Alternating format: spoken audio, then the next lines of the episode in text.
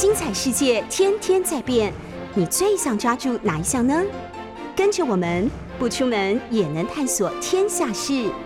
欢迎收听《世界一把抓》。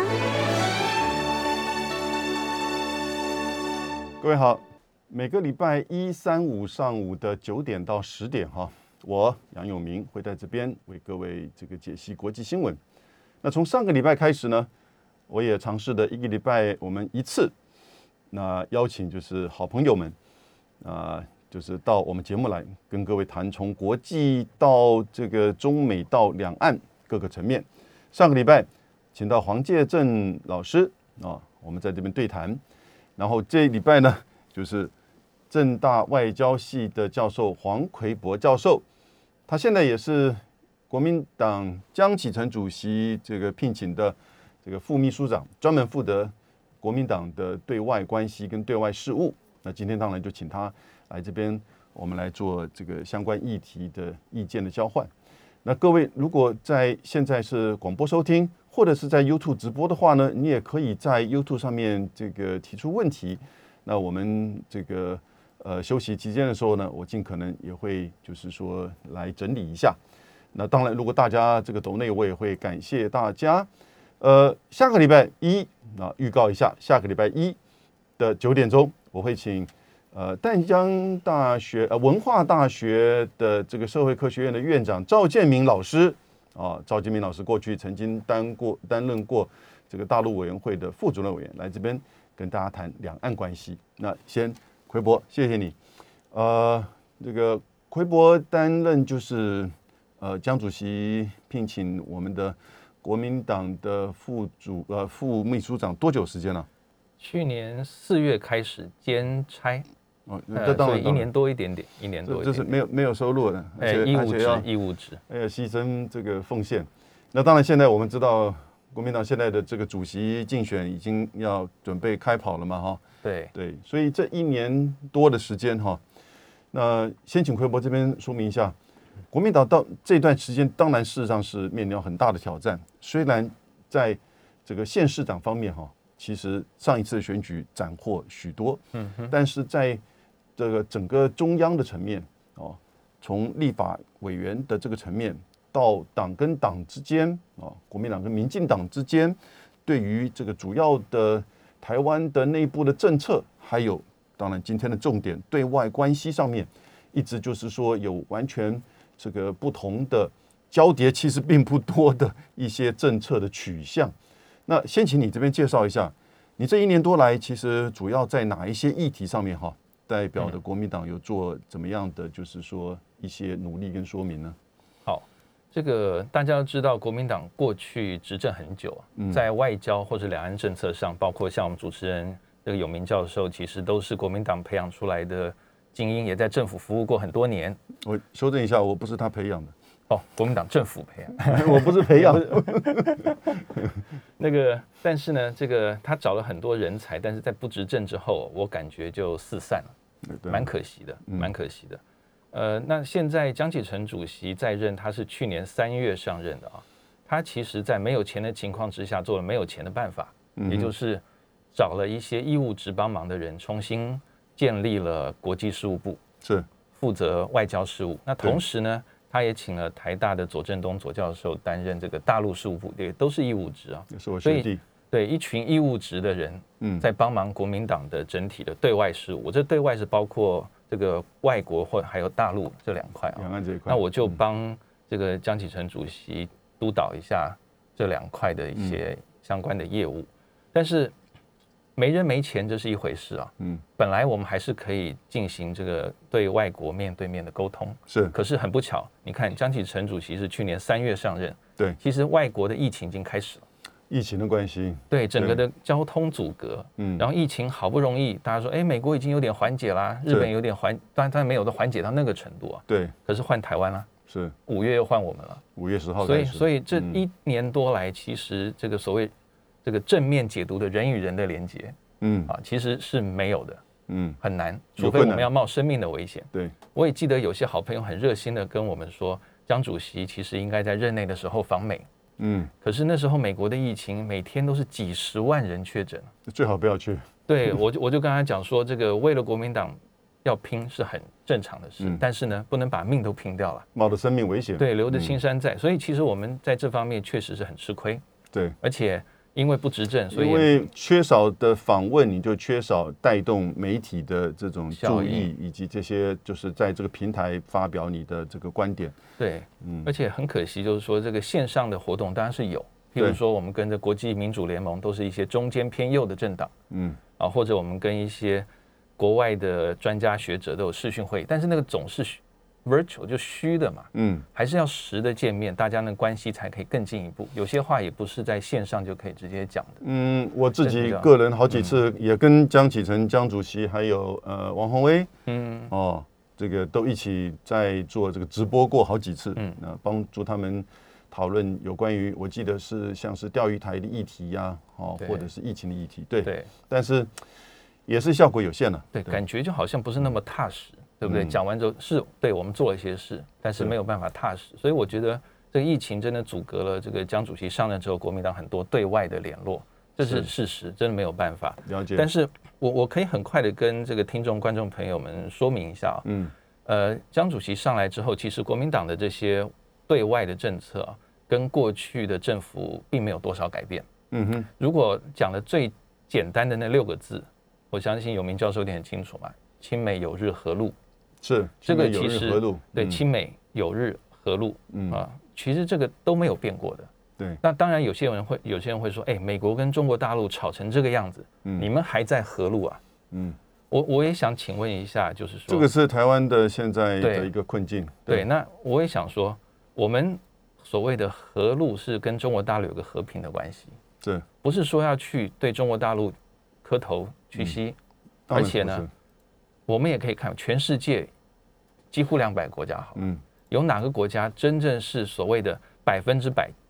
捧美、嗯百分之百反露？嗯，没有吧？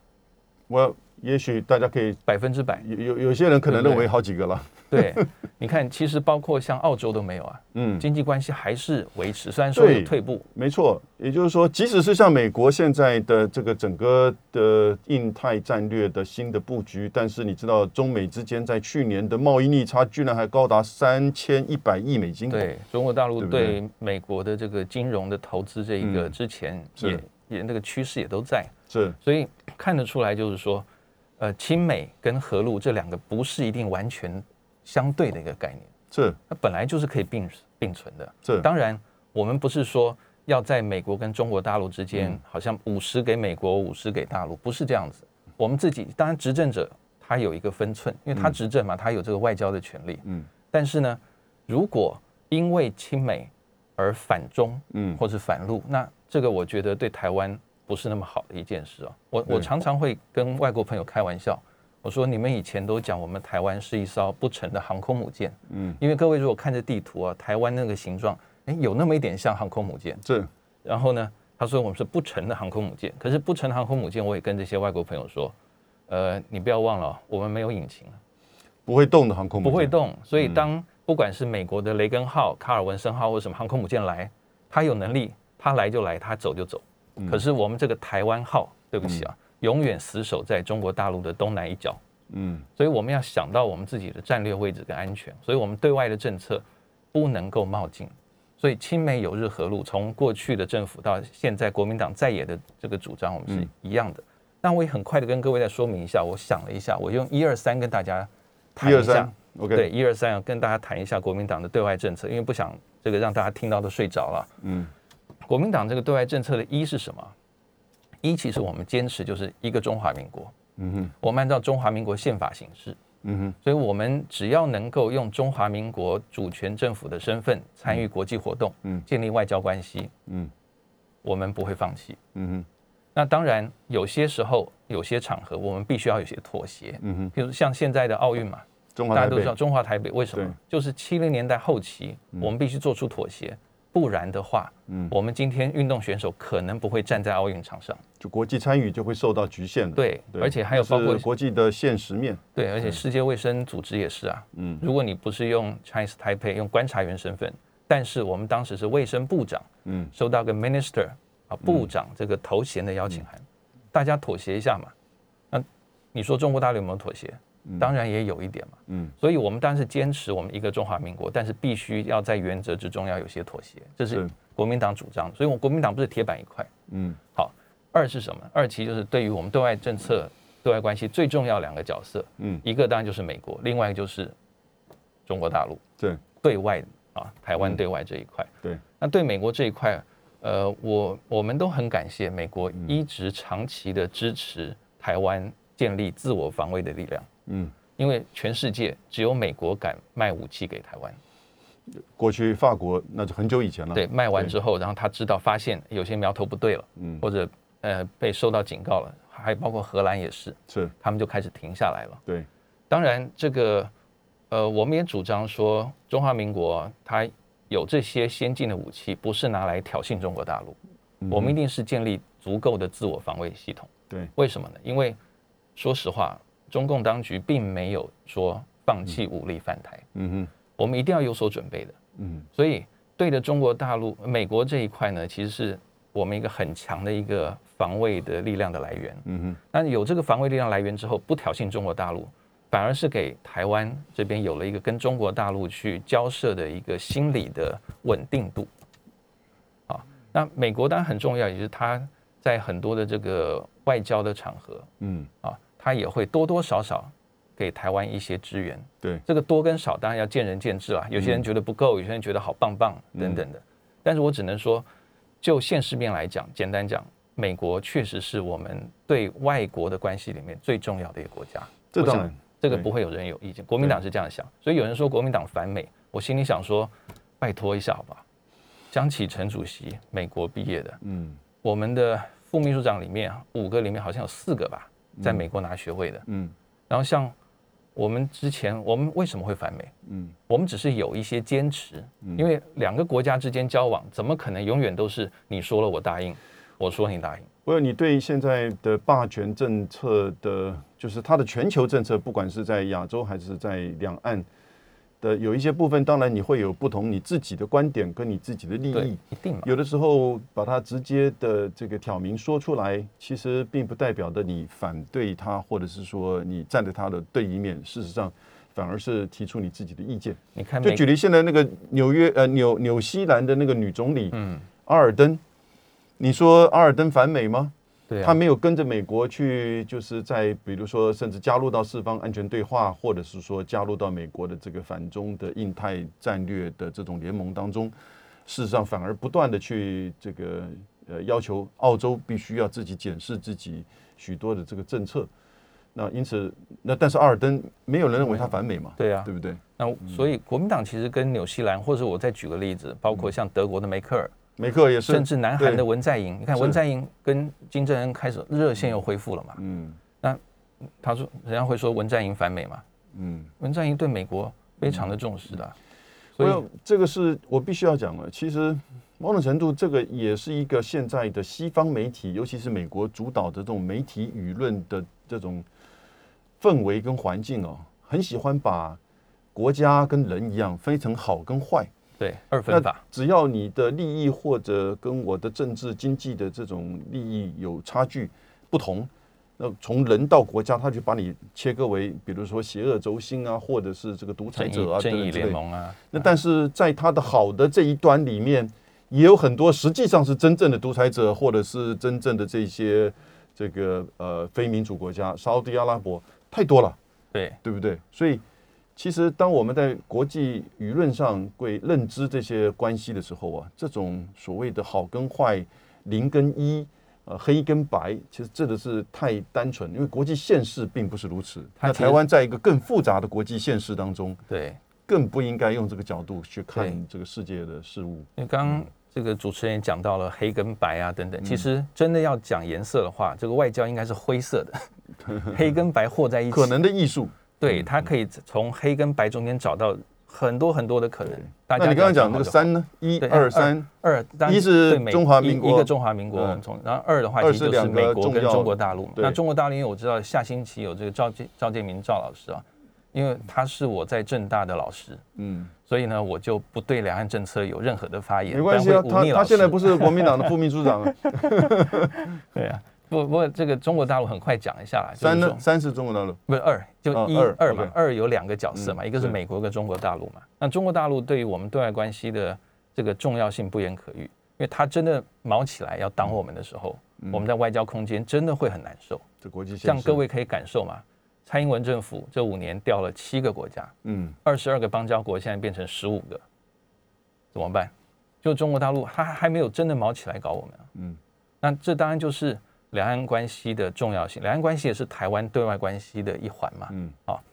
呃，当然我也觉得说，中国大陆它必须要想开一点，嗯。因为大家必须要正视相互的存在。嗯啊，在正视相互存在的默契之下，找到一些互通的政治语言。是。那现在国民党当然还是希望按照大家过去的这个政治的默契嗯。来做。对。可是如果现在在台湾的执政者他不要，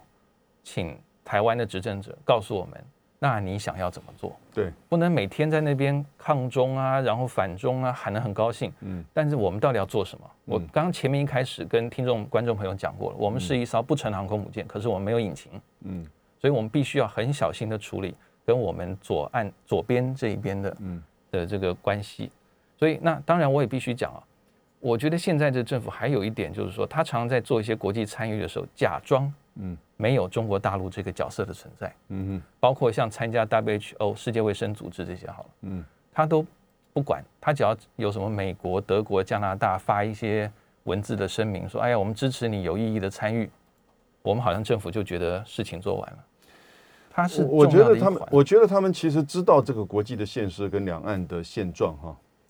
那也知道其实这样子的冲撞或者是说这些作为是没有办法具体得到什么有效的结果，但是我觉得就是他们跟也许过去我们国民党执政的时候一个很大的差别，其实它是务虚的，嗯哼，不是务实的。你真的务实的话，你会去了解到怎么去做最好对台湾人民的一个就是和平稳定、经济发展的一个环境的这种就是努力跟妥协，好、务实。然后呢，你在国际的参与上，当然有资助，有就是困难，但是呢，你要去怎么面对它谈判，然后呢，实际的参与。你一百分达不到，你努力八十分、七十分，对对不对？但是务虚基本上这是玩假的，他知道这个东西的困难度，他要把它转一变成一种外销转内销，也就是基本上其实是在巩固他自己的论述，巩固自己的政权，巩固自己的选举的支持，巩固一四五零对于就是说这两岸的问题的这种情绪化的这种爆发。所以我是觉得，那这个东西只会更加的恶化，呃，就是两岸的这种情势。那当然，在现在这个国际媒体上，因为美中之间的这个对立哈，就我刚刚讲的，因为已经走上一种新型冷战，就是好跟坏，哦。然后你你看看这一次，光是《纽约时报》登载对于中国大陆这个奥运的这些努力跟作为，以及他们选取的这些照片，很清楚的就是带有着一种就是特殊的观点。那这个观点现在也符合台湾现在的内部对于两岸事务的执政党民进党他们的这个看法。对，所以这样子的一个不断的强化，基本上其实我觉得跟现在的拜登，从以前川普到拜登哦，像蔡英文一样，有人说事实上是跟蔡英文学的了，就是国内政策逻辑的这种以及选举逻辑的这个思维哈，把它来处理两岸关系跟对外关系哈，其实到后来会自己吃到苦头的，而吃到苦头的是不是这个政党，是台湾的人民，对，但是因为外交离人民的生活真的比较远，是所以人民没有感觉说，哎，奇怪，怎么好像我们的外交，嗯怎么走不出去，只会这样子感觉而已。但是当它长期的效果发酵嗯反反射回台湾的时候对，已经来不及了。时间关系，你就直接讲这三是什么吧。好，三呢其实很简单，我们刚刚讲这个三其实就是我们台湾啊一定要维持三种力量。嗯，第一个力量就是我刚刚前面讲过防卫的力量。嗯没有防卫力量不用讲，我们防卫力量，我说我不挑衅中共，我们也要预防周边的领土主权受到侵犯，嗯一定要好。第二个力量是什么？第二个力量其实就是我们的心防。我觉得台湾人有些啊过分自信，嗯有些人太不自信，嗯我觉得这都不好。太过于乐观主义，太过于失败主义都不行。是因为台湾，对了，它不是世界第一强国，但是我们中华民国也不会是世界吊车尾的这些国家。嗯我们其实有我们的优点，有我们的强项，而且呢，只要在台湾这些台澎金马人民团结的话，其实这个新房的建立，对于两岸未来的交往，对我们是有帮助的。不需要唱衰台湾，对但也不要爱台到盲目，对，盲目哦什么都是以爱台为第一原则，不管外面环境。甚，至把这个爱台作为内部的这种就是说这种切割哦，对。比如说这个你的立场，或者是你的，甚至你是台湾人，你不是台湾人这样子的切割，那这个东西其实就走向民粹，或者或者像奥运一样，你只能叫台湾队，中华队还不行，哪哪有这种事情，对。不？对？但要有自信，不要过分自信，也不要不自信。好，第三个力量其实就是我们经济力量。经济这台湾真的从一九七零年代一路起来，没有经济力量，台湾不会撑到现在。军事、心理、经济三个力对，量，我觉得一定要有。所以一二三再讲，一就是一个中中华民国的原则对，啊，再来二的话就是美国跟中国大陆是我们最主要的两个对外的角色。嗯三的话就是防卫的，然后这个这个这个呃，哎，防卫的、经济的，然后还有一个心理的。对啊，这我觉得这三个力量台湾都要培养那你。讲那个一一个中华民国，对，一那跟过去所谈的九二共识的差别呢？其实九二共识，它从我们当时李登辉政府的角度来讲，因为不断的有网友在说对要回答这个问题啊，哦，是啊，好，这个各位知道九二共识啊，虽然是它名字有共识两个字，但里面其实有很多的没共识。嗯哼，但它共识在哪一部分呢？还还是那句话，反正就是一个中国嘛。但一个中国，我们有各自不同的定义跟表述，所以一中各表我，讲了说，我们坚持一个中华民国，就是因为当时李登辉讲的，在一九九二年的这一个国统会里面的决议，也就是双方都同意有一个中国，但是对中国的含义各有不同。是，所以一个中华民国本来就我们的讲跟大陆打交道，我就跟你讲，哎，我们就是中华所民国。以你们讲的一二三的一个中华民国跟九二共识的部分，不见得是完全对立的嘛？不是不是不是，嗯完全没有没有这种冲突的关系，而且但是在一二三当中，已经没有九二共识的这个概念存在。九二共识根据国民党角度来嗯讲，本来就是基于中华民国中华民国宪法出发的嗯，一个中华民国，所以其实是没有关系我们先。休息一下，马上回来。大家好，我们每个礼拜一、三、五的九点钟，我在这里为各位解析国际新闻。那每个礼拜呢，我也尝试的请一位我们台湾我的好朋友们来这边跟各位谈从国际两岸到这个中美关系。上礼拜请黄介正教授，今天是黄奎博教授，正大外交系，那也是现在国民党的副秘书长。下礼拜一预告一下，是这个赵建明教授，现在是文化大学社会科学院的院长，当然就是谈两岸关系哈。那刚才黄奎博这个老师奎博兄他提到的国民党有就是一二三延续的亲美友日这个和中哈的这样子的一个原则，在一二三一个中华民国。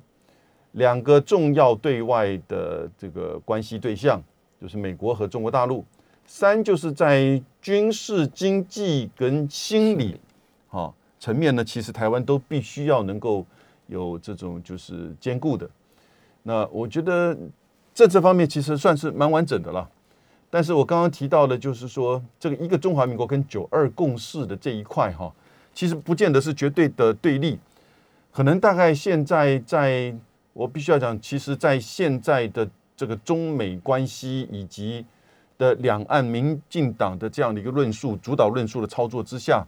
使得似乎在选举过程当中，年轻族群对于九二共识的这种理解，哈，其实没有过去的那样子一个深刻，因此就会容易认为说，九二共识就等于是一个中国，一个中国就等于是哦，这个等于是这个支持统一。或者是亲中卖台对这样子的一种，就直接画等号的这样论述，在台湾不管是呃网络或者是年轻族群，在几次的，就是这个事件当中，民进党的这个舆论操作哈，很清楚这样子。但是九二共识的这个这个寿命事实上是更更长远的哈。嗯，它的基础也建构了至少马英九的八年之间的两岸的这种良性互动。对，包括 ECFA，对，以及签署 ECFA，以及不要忘记哦。其实台湾跟日本的关系也在那个时候签署了二十三个双边的，就是说这个各种电子商务的这个双边的协议跟备忘录，比两岸之间的十八项协议还要更多。嗯哼，OK，很可惜的是，在后来服贸货贸并没有过，而使得两岸之间的经济的交流交往的这种制度性的保障哈就失去了。现在，但是呢，它并没有阻止两岸实际经贸的相互的依赖。哦，我讲相互依赖是事实，因为事实上在今年的第一季的时候，台湾跟中国大陆的经贸关系，我们的输出但包含香港已经达到百分之四十六了，占我们对外输出百分之四十六。不管你有没有 A 克法，不管你有没有九二共识，政治人物要面对这个现实，但因为没有这些这种保障，哈，国家之间为什么做不同的这个经济体之间为什么要签这些东西？嗯哼，就是一种保障。这种保障其实。它很容易，如果没有的话，就很容易，就是说受到这种各种因素的影响，那会影响到人民，影响到经济，影响到安全，影响到心理。那所以九二共识，当然我不知道会不会接下来成为这个国民党党主席竞选的一个主轴哈。那也许这个不知道你会建议江主席这边去怎么样接招呢？呃，现在江主席这边啊，他对于九二共识的诠释，他把它讲得更清楚一点。就我方的立场，我方当然是指国民党或国民过去国民党政府啊，就是基于中华民国宪法的九二共识。其实也就是我刚刚讲的一个中华民国，因为我们讲九二共识，我们跟对岸打交道的时候，从来没有承认过对方的主权。我们在讲的所谓的国家的时候，就是只有中华民国而已。对，所以那个那个中的一中的那个中的那种相同性，嗯。只是说有一个叫做 China，对。中国这个，但是不同性就在于说，我们一直是坚持中华民国宪法里面讲的中华民国，嗯，那大陆呢有他自己的坚持，我们都了解，求同存异，对，有问题先把目前眼前的搞定了，嗯，大问题包括主权到底怎么归属，嗯，法律界定怎么以后再说。其实我我是觉得我们台湾在看待九二共识哦，呃，你就很看看现在华盛顿跟北京怎么去看看。就是他们的对台政策，大中国大陆讲的是一中原则，嗯哼，美国讲的是叫什么？一中政策，一个中国政策，一中政策。Campbell，柯 Campbell 啊，Compare 他说对台湾台湾关系法一个中国政策以及不支持台独，对不对？所以光是美国跟中国大陆在这样子一个概念当中，其实都有交集，但也有不同。因此，我们对于九二共识或者是一个中华民国以中华民国宪法，我觉得这些东西的这种延伸的论述哈，其实都是好的，让大家更清楚。哦，但是呢，其实有的时候不需要去做太多的回避跟过去这个。我我个人是觉得九二共识其实不需要回避了。好，那我刚刚听到你讲的是亲美友日和路和路，那我觉得蔡英文现在是。这个爱这个亲美爱日跟反中，啊，亲美爱日跟反中，那可不可能？其实某种程度，当然，你现在的台湾应该是有有美知日和中，嗯哼的某种程度，在现在美中关系的这样子的一种互动当中，哈，维持的就是因为你亲美，某种程度代表的。就是说，跟美国的关系似乎是过于这种接近，但是呢，现在跟过去的一个很大的差别是，我们在经贸关系上跟中国大陆越来越深刻，而整个亚洲又走向了经济的一体化。虽然台湾无法加入到这些这个制度或者是协议里面，但是我们的经贸事实上深深的跟这整个亚洲，尤其是两岸的经贸。相互的连接，安全跟和平面，因为刚刚讲的，又其实是越来越受到整个中国大陆军事，甚至某种程度我们讲武统意愿的这种影响。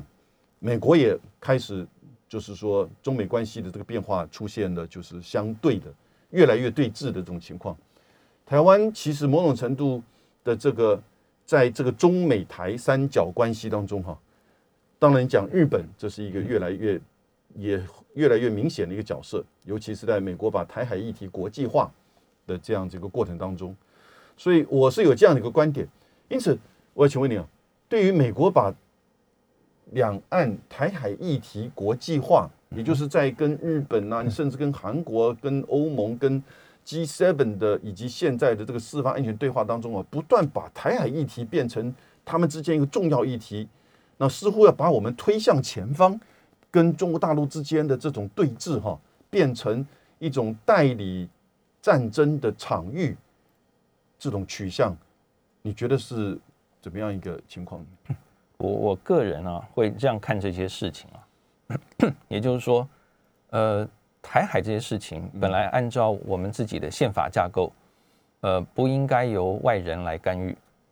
因为每个国家都有自己的主权的这个范围嘛，啊，但是呢，这个台海的问题，因为台海也不完全是一个所谓的内水或什么这样的一个概念，它还是有国际的航道，对，所以它本来就会有国际的因素在里面，对，所以。这个我们也必须要正视这样的一个现实啊，但是我觉得说，呃，在台湾这边啊，最重要的是说，我们应该欢迎任何可以让台海或者让东亚和平稳定的这些措施，但是这些措施呢，不可以侵犯到我中华民国的主权还有权利。欢迎维持和平稳定，对任何的措施，但是这些措施不能够侵犯我中华民国的主权权利。我举例来讲，像如果有些国家。他想在台湾的周边主张些什么事情？他譬如说他在台湾周边某些地方军事演习好了，嗯，啊，他跟哪一国联合军事演习？但这如果军事演习范围正好在我们的主张的主权范围里面，那对不起，你至少要跟我打声招呼嘛，嗯，对不对？你不能说，哎呀，我是为了区域和平稳定来，我还去，我还军事演习。那但是，呃，我想对于这种侵犯主权或主权权利的这个作为，我们当然是这个不不会接受哈。或者至少这个要有一个这种妥协安排，但是如果说呃明知为是维持台海稳定的措施跟这种诉求，但却实际上实际上在台海的真正的和平稳定上面，却把它逼向推向这种就是说这个比较危险的这个地带，甚至来去招引对方的直接的反弹。而产生两岸之间的不稳定，就很清楚嘛。每一次的这个军舰的这个走跨越台湾海峡，或者是相关的这个美国的军机到我们的松山机场，或者是一些发言的时候呢，中国大陆就是以不断的军事演习以及这个军机的绕台。不过这个绕台其实就这一一两次哈，就军机进入到我们的这个 ADIZ 的，那当然就是主要是在西南角，但是并没有跨越台海中线。中国大陆在就是这些军事行动的这种讯息上面，其实也有它的节制，可是频率上、次数上也很清楚，就是有一种回应，哦，以及反制的这样一个情况。那这个东西都会造成情势的升高，或者是危险的提升。那我们对于这个态度呢？我们其实，我我说这个，我个人会认为啊，我们对于这个事情。其实一直要提防，就是说台湾不能变成其他国家的棋子。台湾不能变成其他棋，对，这已经是老生常谈的事了。对。但是呢，有些人就是觉得我当棋子是个很自豪的事情，他觉得我还是冲在前面的那一颗棋子，表示我很强。对。这个我我还是那句话，我们就是一艘没有引擎的不成的航空母舰，想清楚自己的火力跟自己的能耐。对。要现实的。看待台海安全的这些问题，所以当越多的国际势力进来，而且如果像永明兄讲的，他是要把台湾推向一个更危险的这个方向的时候，我觉得如果执政者没有自觉，民众包括像我们这些至少还学过一些国际关系的啊，学过一些外交的一些知识分子，我们如果再不站出来跟大家讲前方可能有危险，嗯，那是我们做知识分子的失责，嗯。因为政府失责了，但如果连知识分子也失责，对不起，这国家方向大概就完蛋。所以我觉得我们当然是要讲出这方面的危险，但是台湾要怎么自处啊？我觉得，呃，现在的拜登政府他讲过台海和平稳定，对不对？而且他也讲说台海双方应该要有意义的对话。嗯，所以你很清楚啊，他在台海的政策就是台海你不要闹事，嗯，任何一方不要闹事，嗯，好，这是美国的观点，嗯，那就台湾来讲呢，我觉得蔡英文政府蛮听话的，嗯，各位有没有注意到，他从去年大概十月、十一月，拜登上来之后，蔡英文政府在两岸之间，他主动的去刺对方的那个动作减少。了。拜登的政策毕竟转变了，对，所以其实台海议题国际化，我觉得应该要去谈出欢迎任何维持台湾台海和平的作为，但反对任何造成台湾，我们不做棋子，我们也不做代理人，我们重视台湾。我是杨永明，我们今天请的是黄奎博老师，正大外交系，然后也是现在呃江主席。主持的国民党的这个邀请担任的副秘书长黄老师刚才谈到，就是国民党的这样的对外的政策的挑战，或台湾对外政策的这个挑战。那国民党的这个主张跟立场，我觉得其实讲的这个不知道以前会没有机会，我觉得至少我这次听的比较完整哈。那作为台湾其实最主要的政党之一。不管是在中央的立法委员，到尤其是地方政治上，基本上二零二二明年的这个选举，我觉得其实大家现在的观点是，国民党至少维持平盘，平盘就是至少有十五、十六席以上的这个，目前十四十四席的县市长，然后可是甚至可能会更多。那二零二四重返执政的机会，事实上是相当高的。你当然必须要现在开始，尤其马上又有种国民党的主席的这个选举。我觉得其实除了我们自己内部的防疫政策、哦社会福利、经贸的这些层面之外，最重要的两岸关系以及在现在的美中的这种对峙的印太战略的这种环境当中，哈，台湾的政策跟取向还是要讲清楚，也不要去回避任何，就是说觉得好像网络年轻人哦，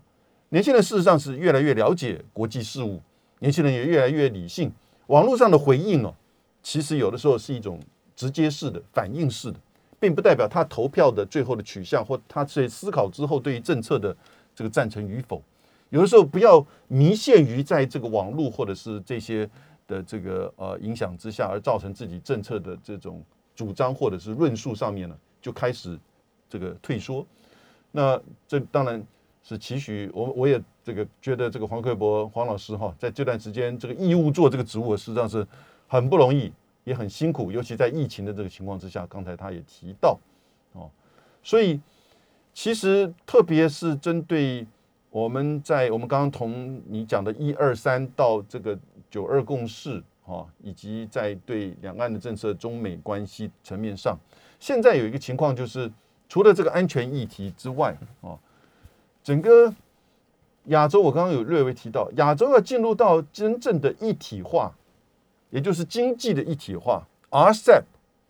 日本、中国大陆许多的国家都已经国会通过了，大概在年底就会开始要生效，明年就进入到这个十加五，日本、韩国、中国大陆、这个澳洲跟纽西兰的一个这个整体。台湾当然不在这里面，制度上不在这里面，不过呢，事实上一定会跟这里密切相关。那我们你觉得说这也是重要的对外关系吗？因为经济像你刚刚提到是一个经济最重要，我想对台湾而言呢，经济是最为关键。经济力，对啊，这个经济力最为关键。你对于这个亚洲经济一体化，台湾似乎越加的边缘化，以及在过程当中两两岸的这个经贸，还有台美，似乎我们放弃了来租，我们又这个接受了许多美国的要求，但是没有真正的展开台美之间。的经贸会谈，上次那个 F 法，我觉得也只是做个样子。T 法，那个 T 法，台美对贸易，台美之间 T 法，上次那只是一个做个样子。我以前的同事邓登中，他其实也继续的主持那个会议哦。但是两岸之间呢，似乎这完全的这种 F 法跟服贸货贸完全停滞了。现在这个 F F 法也可能完全取决于北京他的这种判断，到底是不是要在维系那个早收清单。这个都会对台湾的民心、经济、股市会产生很大的冲击。国民党这边以及奎波，你个人的看法呢？呃，我们刚刚前面讲的政治、军事这些，其实比较硬一点啊。嗯而且这个我我其实我讲那么多，其实那些如果一句话就是我们其实国民党主张是中华民国主体性，一定从中华民国角度出发。当然，所以你不管你讲我的中心思想是什么，我的主要做法是什么，我未来的观点是什么，我一定以中华民国最大的好处为主。对，那经济上其实也是一样，但是我我必须讲，经济上对台湾来讲，这个战场相对轻松一点点，哦，是吗？因为台湾的经济实力基本上还是可以啦。我还是那刚刚前面讲过嘛，休息之前我们也不要过分自信，也不要妄自菲薄。那台湾经济实力其实就是因为这样，所以才有很多国家愿意展开跟中华民国的实质的关系的接触，嗯哼，而不建立外交关系。对，很明显的，呃，所以我我觉得一个很重要的观点就是说呢，呃，怎么样可以在呃台湾大多数人民可以接受的前提之下，嗯。努力去参与刚刚主持人讲的亚洲地区经济的整合，或者大陆叫做一体化，嗯哼，因为我们从过去各位可以看台湾参加的 APEC、APEC，嗯。我们叫做 Chinese Taipei 啊。嗯。然后呢，我们参加的亚洲投资呃亚洲开发银行 ADB 不是中国大陆那个，是在一九六零年代吧，美国、日本共同在马尼拉的。倡议起来。对，嗯。这个 ADB 亚洲开发银行，我们还在里面。嗯，当我们的摊额只有百分之一，如果没有记错。对我们的名字叫做台北豆点 China。对，我们还是在里面开会。每年开会的时候呢，我希望现在还是有做啦。嗯开会的时候，我们的代表就会拿一张这个牌子，放在我们这个错误的名称的旁边。那牌子英文写叫做抗议中，嗯哼，就是我不得不来开会，我也不得不做一些贡献。但是呢，我开会我就放个抗议中在旁边，你不要乱改我名字，你已经改我名字，我抗议到现在。是，好像这些就是不得已的弹性，在经济上其实会看到的比较多。嗯所以我们也看到我们在很多的地方不是都建立了叫做经济文化代表处是，或办事处，对就是有经济文化这些比较软性东西在里面，台湾才比较容易走得出去。但是我觉得现在台湾有一个很大的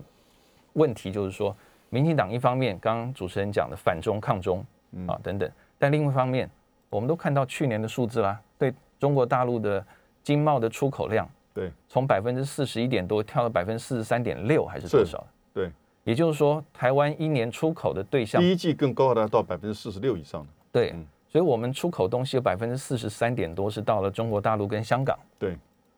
那你说，一方面抗中反中，一方面经济上又必须跟中国大陆有这样子相互依赖的关系，嗯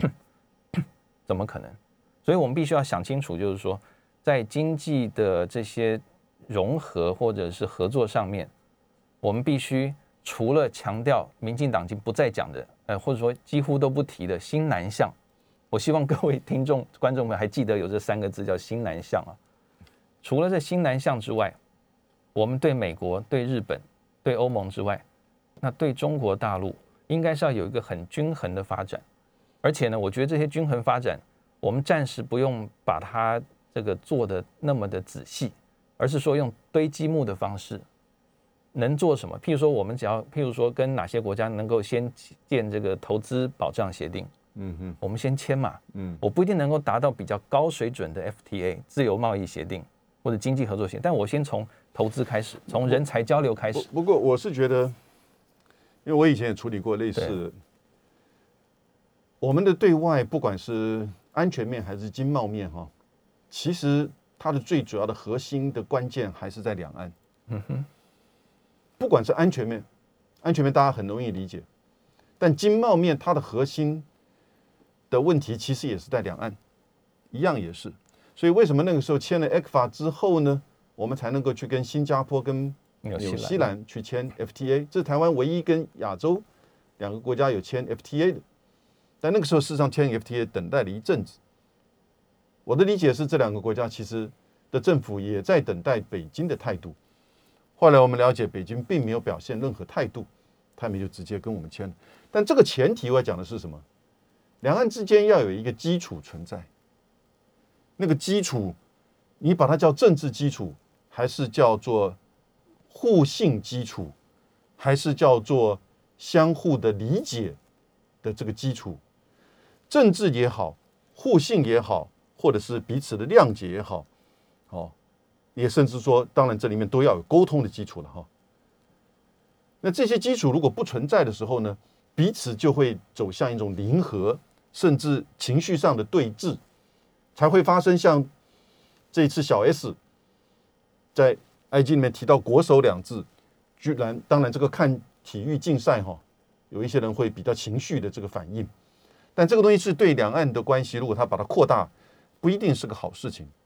所以，当我们讲到很多经济层面的这个交往跟互动，我们要怎么做一个步骤、两个步骤？但如果你没有最核心那个基础的时候呢？哦，这个基础政治互信、相互理解的这个基础存在的时候呢，其实毕竟你会、你会、你你在整个国际的层面上，你是一个比较小的实体，你会碰撞到很多的困难，而元能够提出元首的口惠多于实质。我们如果把那种口惠无限的放大，变成好像是已经另外成为一个新的国度，那就真的是迷失掉了。哦，所以基本上其实，呃，我是觉得这个很重要的关键。对，除除了两岸，这绝对是关键中的关键之外啊，其实我觉得台湾还有两个很大的问题，我很快讲一下。嗯，还有一分钟。对，第一个问题当然就是说，我们国内法规的这个跟国外法规的和谐化，也就是我们国外很多都松绑了。我们自己还绑得紧紧的，是。然后你说我要加入你，那那到底怎么办呢？好，那同样另外一个就是说，民众知不知道这些后果会什么？对。还有受影响的产业，它的这些后续的辅导、转型、补补偿什么等等的，真的是太多问题了。其实当这整个经济整合开始往前走的时候呢，那真的不是说哎没有关系，反正我们的高科技产品都是零关税。其实，那你的这个。服务业或其他的农业产品，你当然市场就没办法扩充了，你经济转型就会碰到很大的问题。我想我们今天时间的关系，那再一次的谢谢黄奎波老师，谢谢。那希望有有机会，我们一定会再请他来，那可能会在这个国民党党主席选举之后吧，看看这个结果是怎么样。也许你那个时候不同的角度跟身份来做更好的分分析。